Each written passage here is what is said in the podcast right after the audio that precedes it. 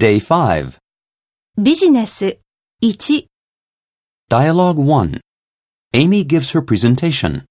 Her colleague Joshua and the departmental manager are present. If everyone's ready, I will commence my presentation.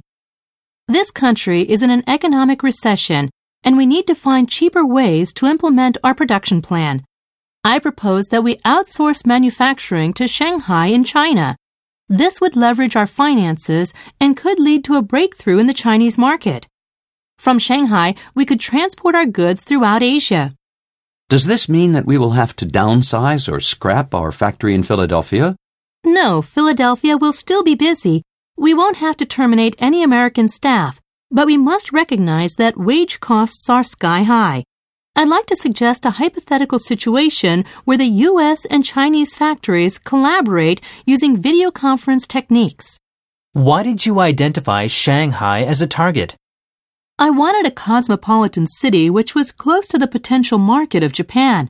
English language skills are also more widespread in Shanghai than in many other Chinese cities.